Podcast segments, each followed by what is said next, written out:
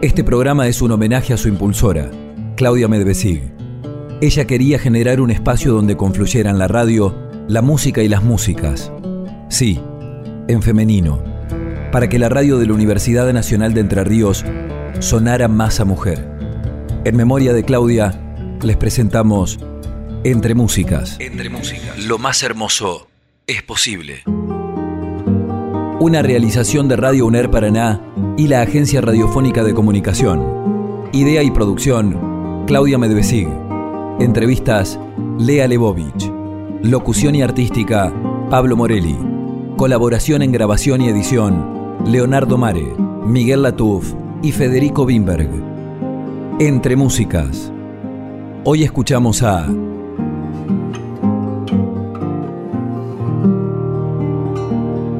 Melissa Budini. En este nuevo encuentro de nuestro ciclo Entre Músicas, hoy tenemos el gusto de estar con Melissa Budini. ¿Quién es Melissa Budini? Melissa Budini, ¿quién es? Es una mujer de 32 años, nacida en Paraná, eh, que canta. ¿Y cómo empezó tu relación con la música? Desde que tengo memoria cantaba los discos, mi papá trabajaba en la radio y llevaba CDs que en ese momento eran una novedad. Y yo los ponía, me acuerdo el de Soda Stereo estaba, me acuerdo había eh, algunos folclóricos y uno de Michael Jackson, por ejemplo, ¿viste? El más famoso de él. Y yo me lo sabía de principio a fin con letra, siendo que era tenía, no sé, cuatro años, cinco años, y no entendía ni lo que decía, pero me, los cantaba completitos, así que canto desde que tuve oportunidad. ¿Y cuáles son tus influencias más, más importantes, las que más reconoces vos? Bien, vengo de una familia de músicos, por los dos lados. Mi mamá es pianista, eh, se recibió en el conservatorio de acá, así que siempre en mi casa hubo un piano, por empezar, ¿no? Ella siempre estaba tocando, me, me enseñó de chiquita. Y su papá era mi abuelo, violinista de tango en Concepción del Uruguay. Tenía una banda típica, una orquesta típica con sus hermanos de tango y musicalizaban los bailes. Así que viene de, familia, viene esto de tocar música popular siempre. Y mi mamá estudiando, ¿no? También ahí el lado de la, de la academia. Y por el lado de mi viejo, también eh, peñas folclóricas, ellos tenían los Budini, los hermanos Budini tenían un grupo de que cantaban música así de protesta, canciones de protesta en, en, la época en que ellos eran jóvenes, cuando empezó toda esta movida del decir, bueno, ellos iban a las peñas y, y tenían un grupo, mi papá tocaba el bombo y cantaba, y mi abuela, su mamá, tocaba zambas en la guitarra, así que como que tengo también los dos lados, ¿viste? Por el lado paterno el, el folclore y por el lado materno, eh, la música más, eh, digamos, le erudita. Y vos no te quedaste solo con la herencia, eso que fuiste mamando, sino que has estudiado mucho. ¿Qué importancia le das al estudio? ¿Por qué? Y em, yo empecé a sentir en un momento que habían cosas que yo no podía resolver sola. Yo escuchaba cantores, cantoras, eh, músicos que tocaban y yo decía, yo eso no lo puedo hacer, hay algo que me está faltando, ¿no? En, el simple, en lo autodidacta, me, encontré un techo, digamos. Y empecé a buscar. Y la verdad es que estudié mucho, así, hice muchos talleres, cursos, estudié con muchos profesores de acá.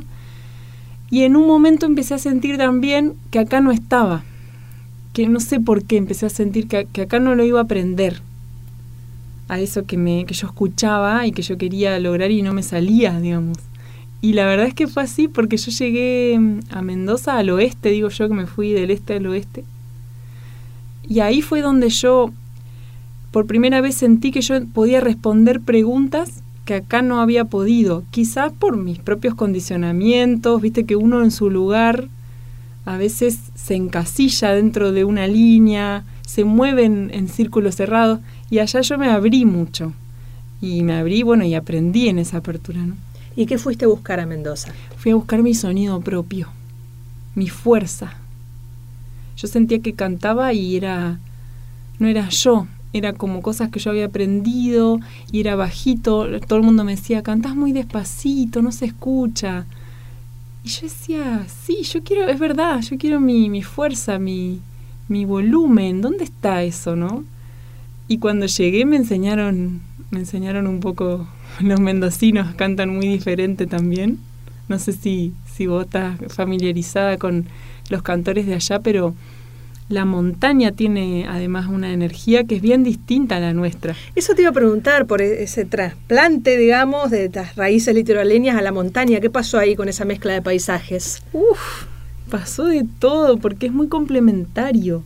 Nosotros somos, no sé, esto me voy a animar a hacer, a emitir juicios que quizás se pueden cambiar con el tiempo. ¿eh? Esto lo tómenlo con pinza, pero lo que yo siento es que nosotros somos del agua y somos dulces y somos blanditos y nos adaptamos y, hay una cuestión muy femenina que tiene que ver con el agua, con, con la ternura, con la poesía. Y en Mendoza es bien diferente. Primero que allá es árido, piedra, dura. Allá no hay pastito blandito. Yo me sacaba las zapatillas, viste, en la montaña y me pinchaba entera. O sea, era muy diferente. El paisaje es muy hostil. Eh, y en esa hostilidad, en esa aridez, uno mismo se, se vuelve fuerte también y, empieza a encontrar el dolor en, el sonido, por ejemplo, la dureza. Eh, con esto no digo que, yo haya hecho un cambio radical sonoro, pero, pero sí empecé a encontrar mucha más eh, contundencia en el volumen y, y, en el cuerpo de mi voz, como que podía llegar un poco más, como si fuera que se afiló también eh, el sonido. Y, la montaña tiene eso, ¿no? La montaña es, es dura y es, es grande, ¿no? Es contundente. Eso. ¿Y qué encontraste allá? Porque vos fuiste a estudiar, ¿no es cierto? Porque por ahí eso haría falta aclararlo. ¿Dónde estudiaste? Yo me fui a estudiar música popular en la Universidad de Cuyo, Nacional de Cuyo. Eh, me enteré que existía esa carrera por unos parientes que tengo allá, que estudiaban ahí. Y bueno, acá no existía, o sea, acá estudiar era estudiar canto lírico. Y yo no era lo que yo estaba necesitando, ¿no? Yo buscaba el sonido popular. Así que eh, por eso me fui para estudiar en esa carrera. Y encontré, además de una carrera que tenía que tenía una profundización en esos géneros, en, lo regional mucho, en el noroeste muchísimo, en, bueno, en Cuyo, y en el litoral y en el tango, encontré además eh, una guitarra que me acompañe. Ya vamos a hablar de eso. Ahora contanos de la primera canción que elegiste. ¿Cuál es y por qué? Elegí Duendecitos. Es una canción que escribí Debo decir que fue muy difícil elegir, ¿eh? porque eh, no me alcanza, digamos. no me alcanza, pero bueno, estaba bien, había que limitar. Duendecito es un gualambao. El gualambao es un género que viene de Misiones, que es un género, una recopilación de ritmos guaraníes que hizo Ramón Ayala en el noreste de Argentina. Y yo tomé ese ritmo y escribí con ese ritmo una canción a una casa que cuidé. Duendecitos es una canción a una casa que me dieron a cuidar unas personas que yo no conocía. Y es loco porque yo llegué por un tercero, ¿no? A la casa. Y te cuento la historia. Dale. ¿Sí? Vos decime así. A mí, me, a mí me encanta, y a nuestros oyentes también, las historias de las canciones. A mí también me encantan las historias de las canciones. Eh, yo llegué a cuidar la casa y, ya no estaban, los, habitantes estaban de viaje, era una familia. Em, y era loco no conocerlos, porque yo además en ese momento estaba viviendo en una pieza que no tenía ventana, en una casa oscura de la ciudad. Y esta casa era una casa tipo campo en las afueras, rodeada de verde, tipo bosque que ni siquiera usaban llave, o sea, ni vecinos habían, ¿viste? Eh, fue un cambio muy fuerte estar ahí y me quedé sola una semana y en esa semana lo que me pasó a mí con la casa fue que la casa me empezó a contar de ellos. Yo los empecé a conocer a ellos a través de su casa. Fue muy hermoso. Es una forma muy linda de conocer a alguien. Porque no está lo humano, está el amor que uno dejó ahí ¿no? Están las vivencias, las fotos, los recuerditos, cada decisión, este color, la luz como entra, un libro dejado ahí en un tronquito para leer. Eh, la verdad que la, casa era eso, como... era infinita de sorpresas y de historias. Y lo más loco fue que en el patio, que era como un bosque, estaba lleno de árboles, y habían como sorpresitas para encontrar. Yo decía, ¿qué es esto? Y estaba, por ejemplo, en un hueco de un árbol, pero medio atrás, como que había que entrar. Había una bola de cristal con un duende adentro, así como dejado ahí. En otro lugar atrás de una churrasquera había como una, un colgante con llaves y cascabeles, pero ya muy oxidados, como de hace mucho. En otra una madera reciclada que tenía como unos caminos tallados. Yo decía, ¿qué es todo esto? ¿Y quién lo puso? ¿Y, por qué? Porque yo lo, como que me sentí una niña, ¿viste? Jugando, jugando como a descubrir esos regalos. Bueno, muy inspirador. Y la canción, la, pero así entera, la escribí en, en dos minutos después de jugar un rato con la casa, así.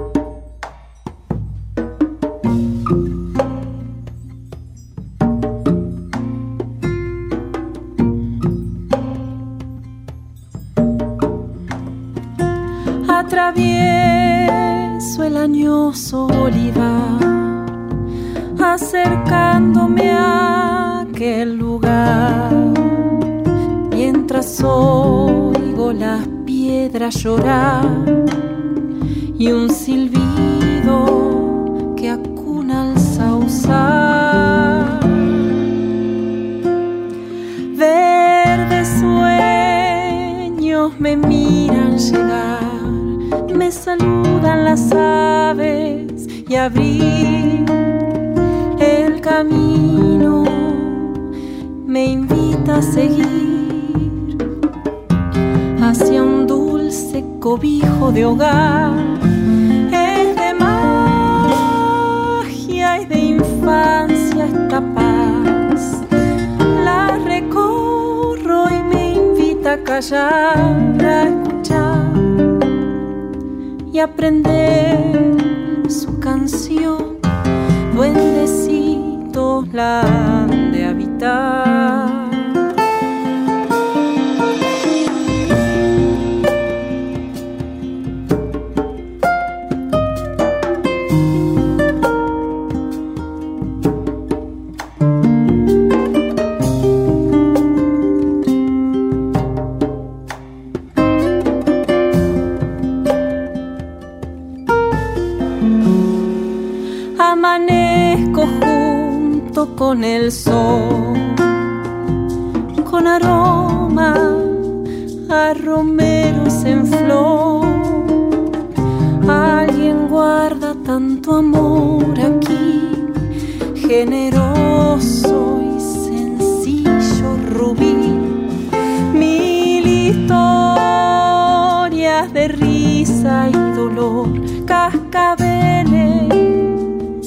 Danzando una voz musical y dorada es la luz que prendida en el alma quedó.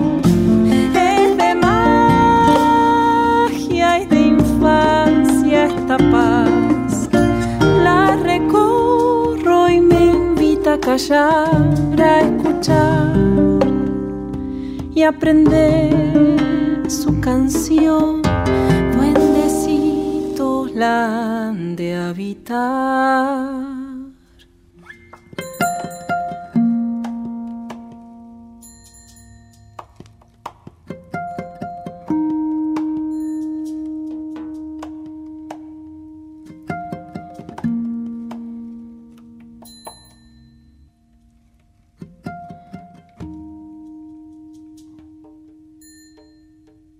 Duendecitos, de y por Melissa Budini. ¿Conociste a esa gente después? Sí, cuando llegaron, además les tenía que cantar la canción porque yo se la mostré a mi compañero y mi compañero me decía, esto es muy lindo, se lo tenés que compartir a esta familia. Me daba vergüenza, ¿viste? Porque era como que yo me había metido en la fibra íntima de ese lugar, ¿no?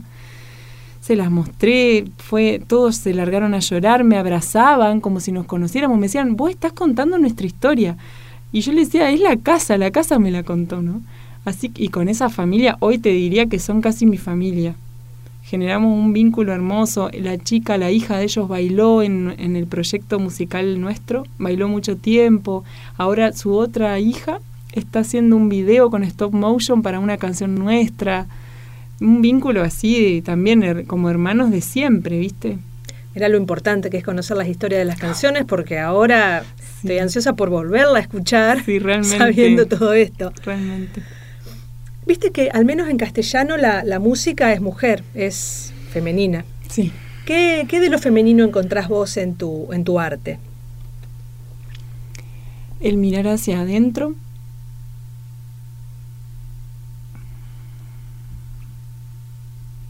Y el querer dar. Porque escribir es necesidad de dar, ¿no?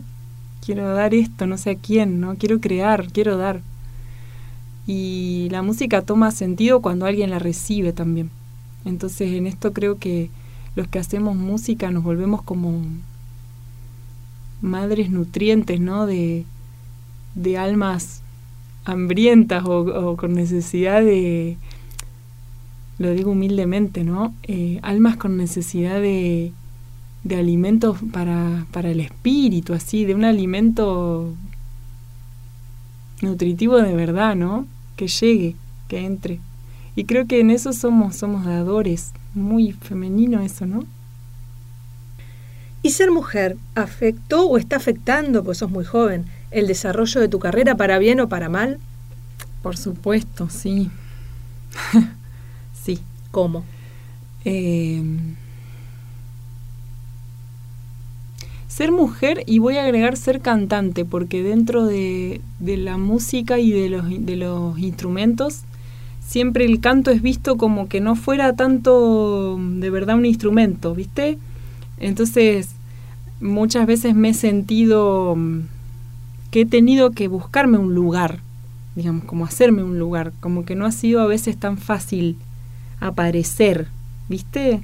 Tanto en sonido como en, en un decir, eh, en Mendoza particularmente, además, que yo estuve ocho años allá, en Mendoza mm, es una sociedad bastante diferente. Eh, digamos, vamos a decirlo así, la mujer es, menos hacia afuera que acá, ¿no? Hay, menos mujeres además, hay más hombres y las mujeres eh, tienen cierta son muy reservadas viste cuando yo llegué me miraban yo era muy rara allá porque yo me expresaba espontáneamente. O agarraba del brazo a un compañero y era como, no, pero ¿cómo? O sea, se eh, va a pensar que vos le está... Y yo le sonreía a todo el mundo y por ahí eso fue como un choque también, de, ver una sociedad muy diferente, donde la mujer no se expresaba tanto tan sueltamente, ¿no? Bueno, imagínate, cantar ahí, ¿no? Ni bueno ni malo, un gran aprendizaje de, de, de animarme a decir a mi manera, que era diferente también. Por eso también yo creo que mi carrera ya cambió tanto.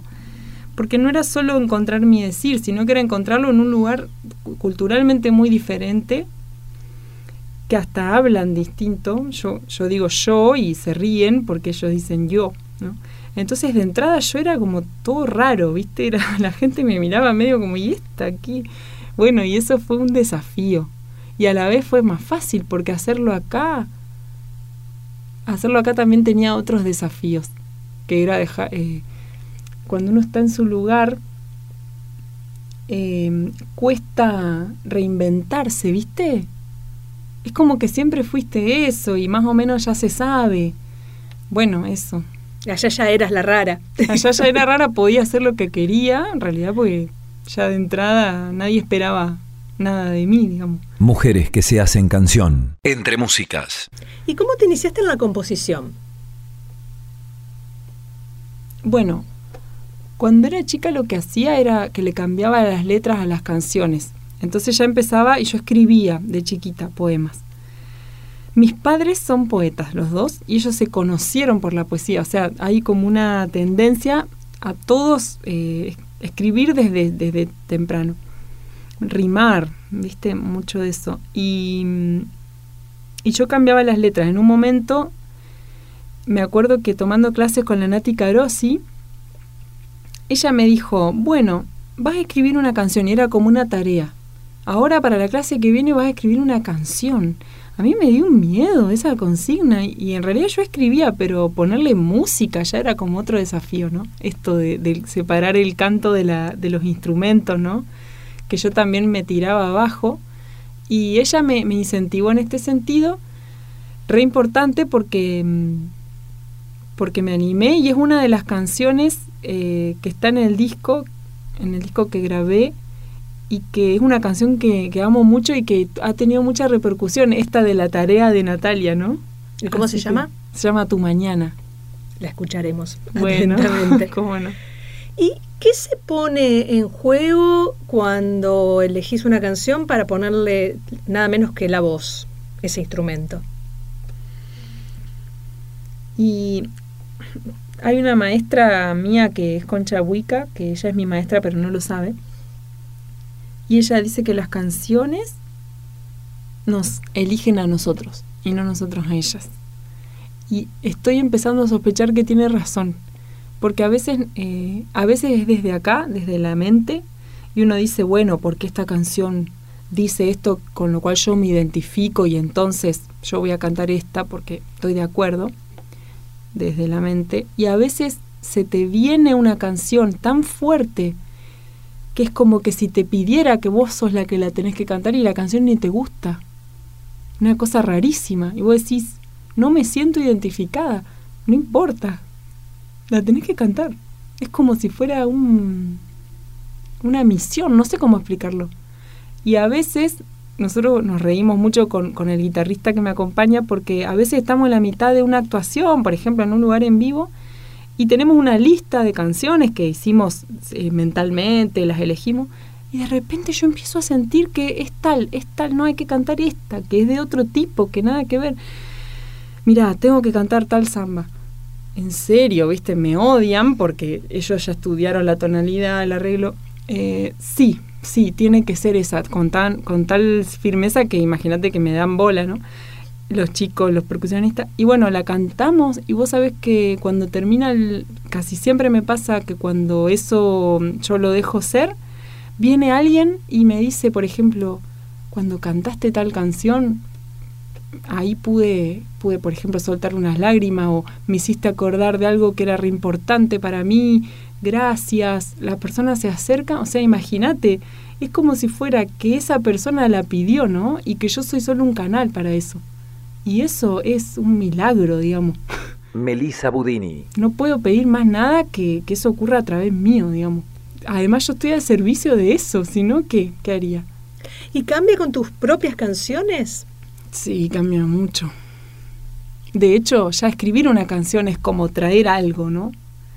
Eh, hay mucho miedo, mucha vergüenza cuando yo canto algo que es mío. Es un gran trabajo de autoestima que sigue, nunca se termina. Yo pensaba que lo tenía re resuelto y hace poco estoy con canciones nuevas. Tuve que cantarlas en un lugar, no sabes, los miedos de que, tengo 14 años, que no tenía ese miedo. Yo decía, wow, otra vez este proceso, ¿no? Eh, nunca se termina, digamos.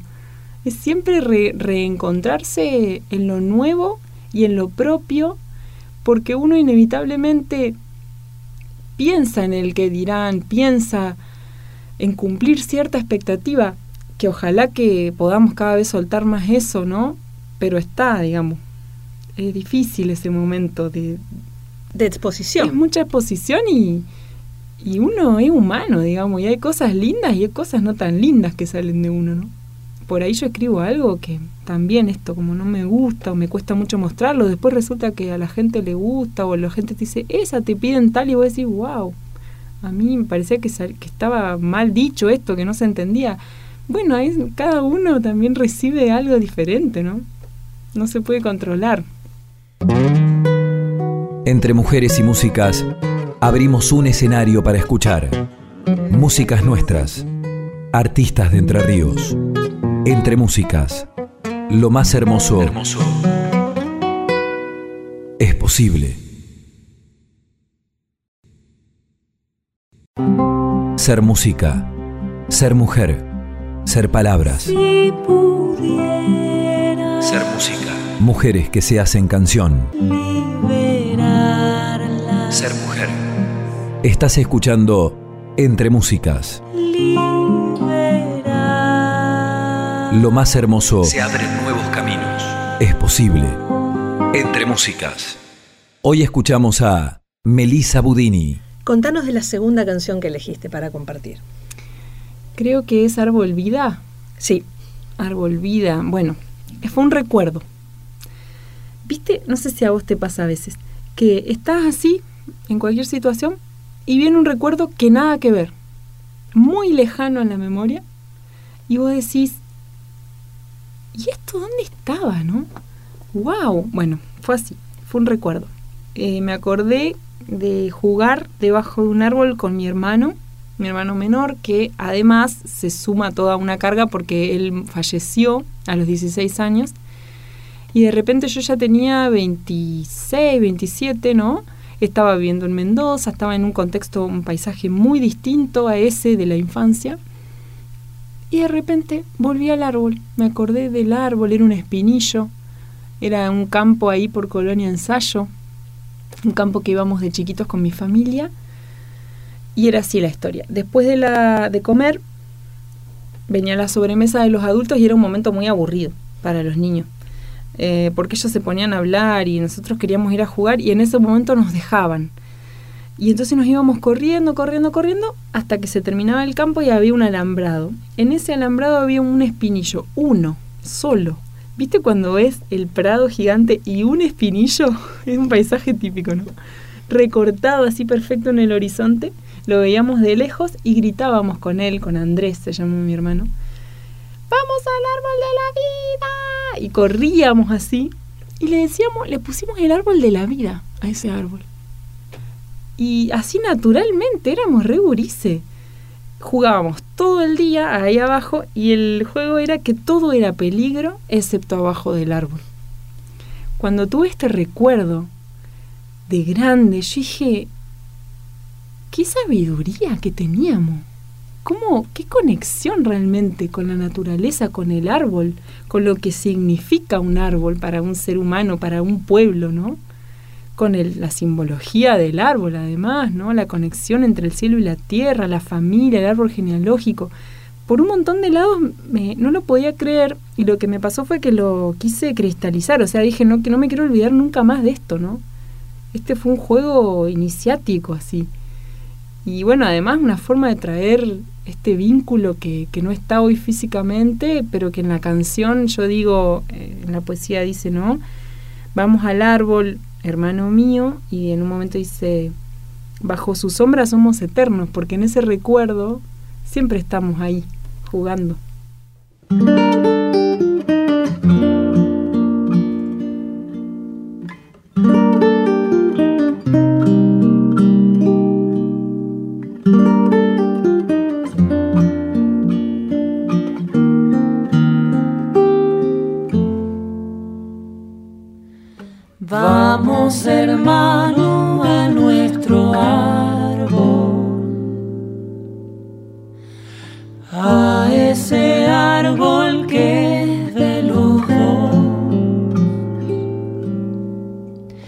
Bajo su sombra somos eternos cuando escuchamos su corazón. Vamos al árbol, hermano mío. Abre la tarde su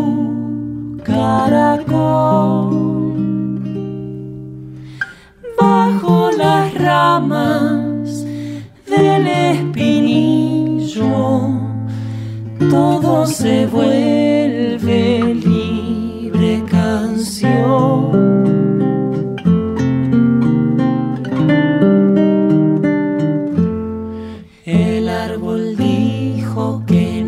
espera la tarde jura que nos llamó. El ave quiere dejar su nido. La espina clama por ser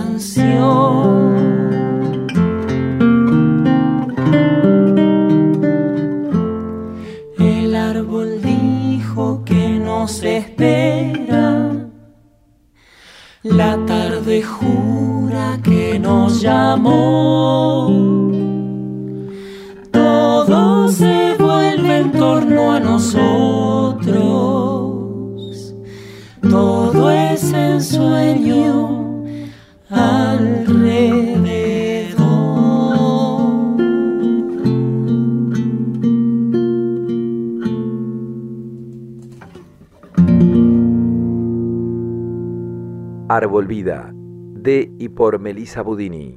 Salimos, pero por un pequeñísimo instante de la música. ¿Vos participaste en Una Noche con Sabrina Lau? Sí. ¿Y cómo fue eso? Fue un casting. O sea, que también te dedicaste de chica, me imagino, porque esta peli ya tiene unos cuantos años a la actuación. Sí, sí, sí, fue así. Eh, yo iba a teatro con Gerardo Dayú, acá en Paraná. Teníamos un grupo re lindo las siete flores y el cardo nos llamábamos porque éramos siete mujeres y un varón. Y, y, Gerardo avisó, chicos, hay un casting para una película, se hace acá en Entre Ríos, vénganse. Yo fui, viste, había salido a bailar, era adolescente.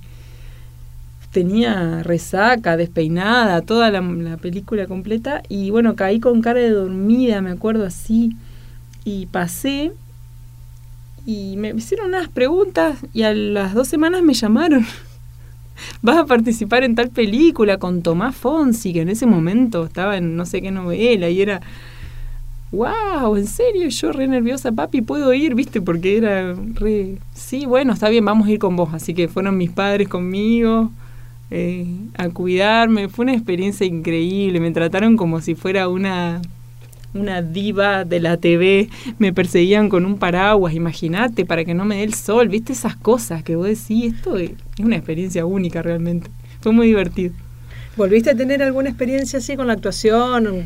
No, en realidad me, me fui dando cuenta que no era mucho lo mío, a pesar de que el teatro siempre me... Yo tomo mucho del teatro para cantar, pero solo en ese sentido, digamos, nunca más me llamó la cuestión, no dejé. Vos sos docente también, ¿no es cierto? De canto. Sí, sí. ¿Y qué, qué conlleva ser docente de la voz, con la importancia que le das y que le damos, de otras personas? Y... ¿A qué apuntas? Bien, qué buena pregunta. Em, tuve muchos momentos y, y, todavía soy joven, creo que esto se va a seguir transformando, la docencia no termina nunca uno de aprender, eh, pero yo siento varias cosas. Cuando se acerca una persona a pedirme que quiere cantar, lo primero que siento es una gratitud inmensa porque para mí es un honor. O sea, que yo pueda ser la persona que te acompaña a descubrir ese tesoro que tenés. Empecemos por porque yo siento una gran gratitud y una gran responsabilidad en el buen sentido, ¿no? También sé que vas a hacer tu camino y yo también eh, creo que todos pueden cantar. También tengo esto hay, hay maestros y maestros, hay mucha gente que cree que uno nace o no para cantar. Yo digo que si tenés voz, cantás. Y, además siempre lo has hecho porque estamos todo el día cantando cuando hablamos, estamos usando la voz, estamos haciendo melodías, estamos expresándonos, ¿no? ¡ay, qué haces! No, no sé, estoy cansado. Eso, eso es canto, digamos, ¿no? Así que bueno, yo busco un poco eso. Eh, tengo como inquietud eh, reconectar eh, aspectos de la persona que están por algún motivo en todos nosotros desconectados, que es el canto y el habla, por ejemplo. La música popular tiene mucho de decir, de hablar, ¿no? No es tanto cantar, sino es eh, qué estás diciendo. Eso es la música popular en diferencia con la música, el canto lírico, por ejemplo, o la música académica. Entonces, el pueblo tiene cosas que decir. Y si no unimos el decir con el cantar, y difícilmente vamos a poder eh, realmente llegar ¿no? con el mensaje. Entonces, siempre la búsqueda empieza ahí, reconectar la voz hablada con la voz cantada. Y eso capaz que, no sé, hay muchos maestros que lo ven como eh, una herejía, digamos, porque en muchas escuelas de canto eso está muy separado. No es lo mismo hablar que cantar. Y bueno, yo voy por, soy media contrera en ese sentido. Encuentro que es un desafío y, y humildemente estoy ahí buscando formas de que eso ocurra. Y cuando ocurre eh, los resultados son maravillosos porque las personas se empoderan de nuevo. Lo tienen muy a mano. El habla es algo que usamos todo el tiempo no eh, no es distinto de cantar. Eso por ahí va mi docencia. ¿y por qué Tardeagua? ¿por qué el nombre? y en la misma pregunta ¿cómo nació? bien eh, fue un juego de palabras, no tiene tanto sentido, fue un juego. Eh, sí sabíamos que queríamos unir dos cosas que eran diferentes, que tiene un poco que ver con lo que te conté de los paisajes, el litoral y la cordillera, el río y la montaña, hombre y mujer, éramos un guitarrista hombre, una cantante mujer. Queríamos fundir esos dos, esas dos supuestamente cosas opuestas en una sola, entonces eh, empezamos a jugar con palabras que se unían. Y a la vez, eh, agua no sé, si no sé qué te pasa a vos con eso, pero em, tiene mucho de imagen, ¿viste? Y nuestra música también. Yo tenía un profe que me decía que yo era cinematográfica. me dice, tu música es cinematográfica. Y es verdad, a mí me gusta esto de impregnar un, un paisaje en, la, en el sonido, ¿no? Se escucha en las canciones, en el disco, en las cosas que usamos. Y me gustó Tarde Agua porque trae mucho, mucha imagen y en general me gusta preguntarle a la gente qué es lo que ve. Así que te aprovecho y te pregunto. Y yo veo sobre todo un paisaje litoraleño. Por esto de estar en el agua a la tarde, que es más propio de acá. Este, y lo que sea, o sea, la primera sensación fue de algo grato. Ajá. Agradable. Eh, sí, sí, sí, sí, sí, sí. Esa mezcla de dos cosas es algo agradable. Sí, es agradable. Sí. Es amable, ¿no? El sonido. Y te cuento que García Lorca dice, poesía es la unión de dos palabras que uno nunca supo que pudieran juntarse y que forman algo así como un misterio. Y creo que eso lo define, ¿no? No sé qué significa, digamos. Es un misterio. Defininos intención. Intención es una vibración que está dentro de, de cada uno, que es previa a toda acción y que según nosotros sentimos, crea la realidad. Es decir, intencionar es crear realidad, sin hacer nada, solamente pulsar una energía, una vibración, algo que uno desea, ¿no? Un poco eso tiene, eso es este disco. Este disco es, es el primero de los dos em, y tiene que ver con qué es lo que nosotros queremos que pase, ¿no? ¿Qué estamos nosotros vibrando adentro? Después veremos si se manifiesta o no afuera, pero conectarse con ese adentro, qué quiero yo hacer, qué quiero yo decir. Por eso son canciones todas nuestras, son búsquedas muy de cada uno de nosotros, construidas, tejidas desde adentro, así. Es un disco que amamos mucho. ¿Y por qué el regreso a Paraná? Fue culpa de él. él decidió eso. Fue muy fuerte. Fue muy fuerte porque yo tenía miedo de volver y no saber cómo volver. Yo también al irme fue, mm, digamos, irme fue una decisión y no, no sé si estaba preparada para volver, pero mi compañero que es mendocino me dijo, bueno, teníamos un viaje largo, nos, nos fuimos a Europa a tocar, España y, y el País Vasco, y me dijo él, al volver del viaje, nos vamos a instalar en Paraná. Así, tomo la decisión. ¿Y viste cuando es un alivio que alguien la tome porque vos no podías? Así fue volver. Y me encantó que también sea él porque yo, a mí me, digamos, hubiera sido muy difícil pedirle que se vaya de su lugar. Yo no sabía si él quería. Y de repente empezó a él a necesitar irse y se le ocurrió para nada, le gusta mucho este paisaje. Por eso estamos acá. ¿Y cómo imaginas el futuro?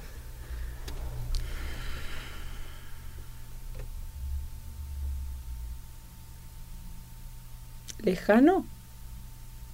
El que quieras. Hay un nuevo disco, está llegando ya, eso, es lo que puedo ver ahora.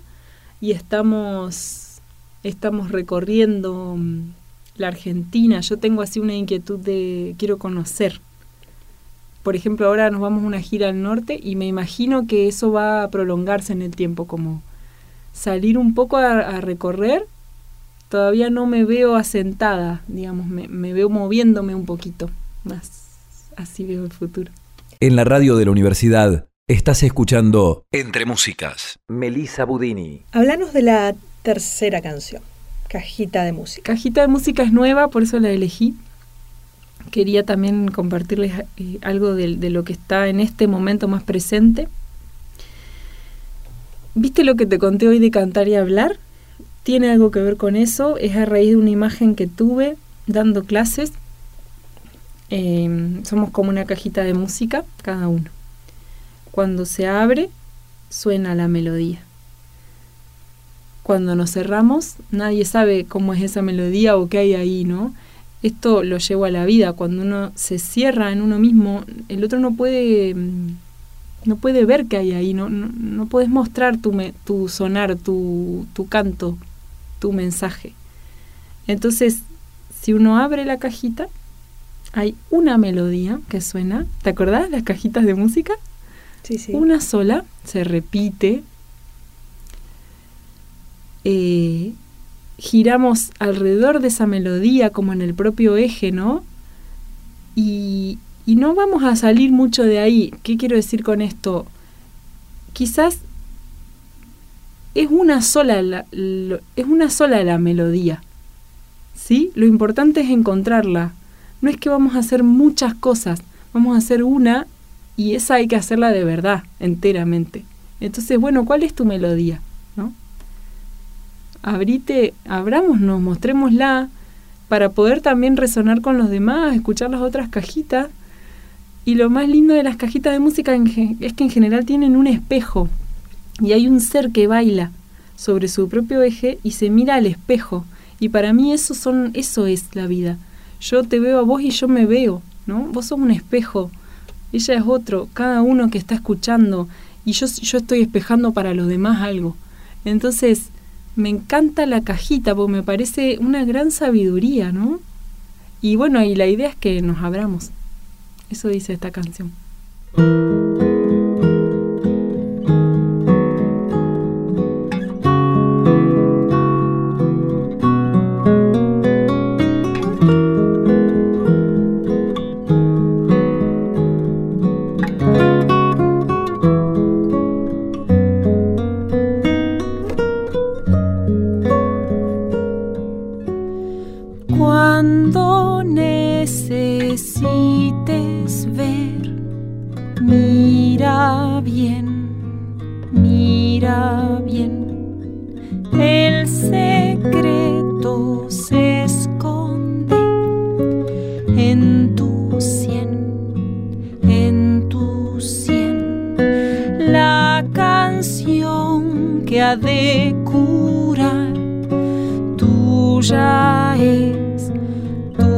voz.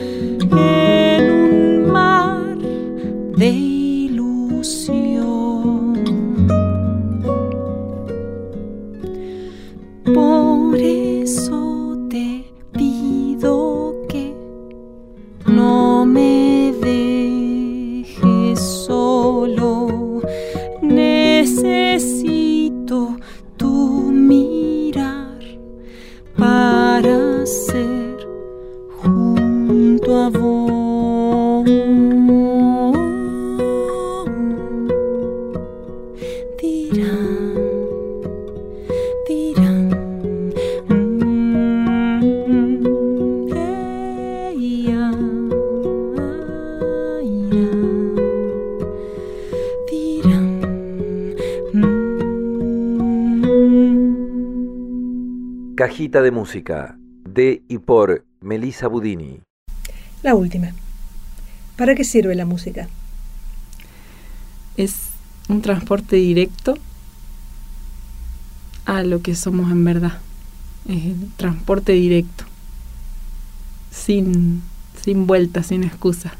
No hay cómo escapar. Muchísimas gracias. Gracias a vos. Ser mujer. Un mapa de música un claro de río, una fiesta de fruta, entre músicas. Ser música. Lo más hermoso es posible. Entre músicas. Entre músicas.